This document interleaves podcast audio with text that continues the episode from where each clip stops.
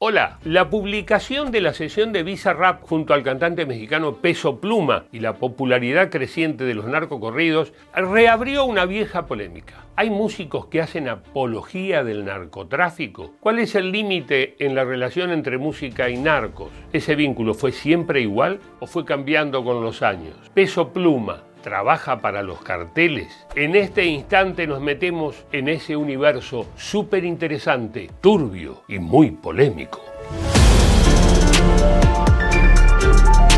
La relación de los grandes artistas con grupos criminales tiene una larga historia que todo el tiempo está actualizándose, desde Frank Sinatra en adelante, ¿no? Casi siempre una gran estrella tuvo que establecer vínculos con criminales y mafiosos. Babe Gavarante fue un mafioso y formó parte de una de las organizaciones criminales del gángster Willy Moretti. Gavarante era tío de Sinatra y en 1921 fue atrapado mientras conducía el coche en el que se fugaba junto a sus compañeros. Bizarrap no será Sinatra, pero bueno, igual armó un bolonqui bárbaro. En su sesión número 55 invitó a cantar a Peso Pluma, el joven artista mexicano. Hasta ahí todo piola. Pero el tema es que este muchacho de 24 años que ganó popularidad en los últimos meses es un referente de los corridos tumbados. ¿Qué? ¿Qué cosa? Los corridos tumbados es un subgénero dentro de los corridos mexicanos.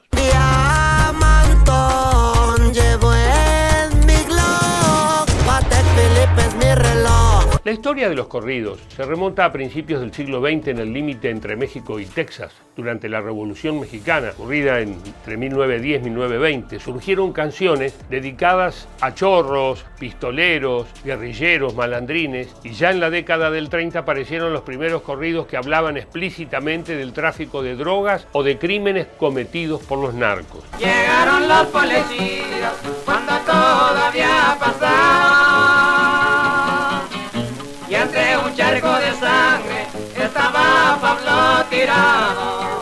Durante cinco décadas, estos narcocorridos se convirtieron en uno de los géneros más populares y polémicos de la música mexicana. Pero fue en los 70 y 80 que el género explotó en popularidad con exponentes como los Tigres del Norte o los Tucanes de Tijuana. Para que tengan una idea, cuando Tigres del Norte sacó Jefe de Jefes, se vendían en las esquinas de México en negro los CDs medio palo por fin de semana. Ya en el siglo XXI, en nuestro siglo, los narcocorridos alcanzaron un éxito tremendo a nivel internacional, claro, salieron de México, con la aparición de los cuates de Sinaloa en la serie Breaking Bad.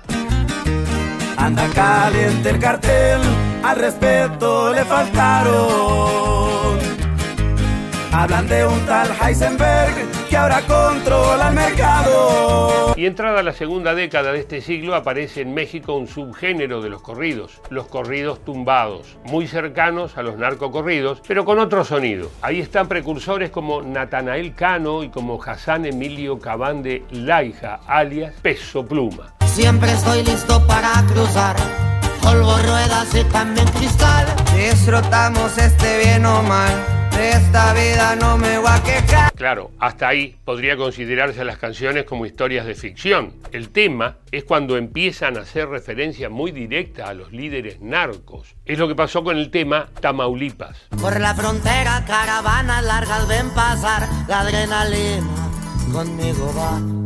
Y para las guerras todavía no he encontrado el rival. Ese 19 al que hace referencia la letra de Peso Pluma es José Alberto García Vilano, más conocido como Ciclón 19 o Quena, presunto jefe regional del poderoso Cartel del Golfo. El funcionamiento interno del Cártel del Golfo en Matamoros, responsable de los secuestros de cuatro estadounidenses, fue revelado en un documento aparentemente filtrado de la Administración para el Control de Drogas.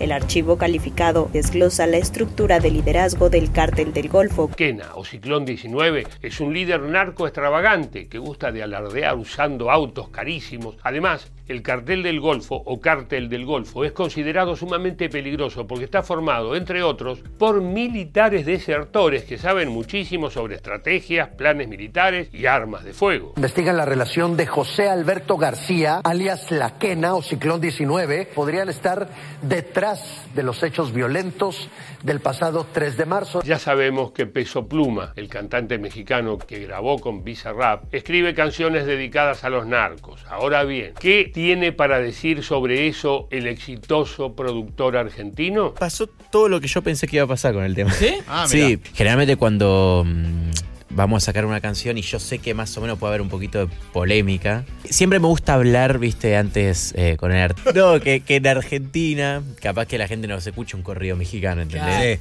Pero el tema que genera polémica es el que surge de esta pregunta. ¿Los narcos le piden canciones a Peso Pluma directamente? ¿Él graba lo que ellos quieren que grabe? Porque, por ejemplo, grabó una canción para JGL, siglas por las que es conocido el famosísimo Chapo Guzmán. Muchos lo consideran un héroe a, Joaquín Guzmán, ¿no? Entonces, ¿por qué, ¿por qué hablar de él? Vaya que son corridos de encargo, o sea, no es como que nosotros vamos a hacer un homenaje o que la gente lo venere. Simplemente es a lo que nosotros nos dedicamos. Ahora la pregunta del millón, ¿está bien o está mal que haya tanta cercanía entre músicos y narcotraficantes? ¿Cómo es que un narco quiere que le dediquen una canción y listo? ¿Va? ¿Pone el billete y la encarga? Por supuesto que la lista de músicos relacionados con los narcos no se agota en peso pluma. Uno de los casos más recordados es el de Valentín Elizalde, el gallo de oro, asesinado, escuchá, después de un show en Taumalipas. Se dice que lo mataron por cantar su famosa canción A mis enemigos, que supuestamente habla sobre el Chapo Guzmán y sus enemigos muertos. ¡Qué lindo te!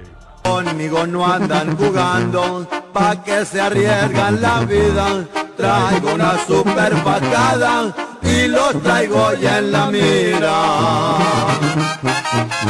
La pregunta sigue abierta. ¿Es válido que los artistas graben canciones para o a pedido de los líderes narcos? ¿Qué se puede hacer para revertir esto? Si se puede, ¿se puede escuchar la música sin prestarle atención a estas intrigas que la rodean? No lo vamos a responder hoy. Queridos amigos, síganme para más datos curiosos en cualquier momento.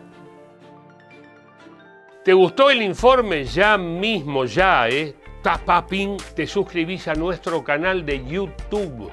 Compartilo con amigos y activa la campanita así te enterás de todos, todos los contenidos que vamos subiendo.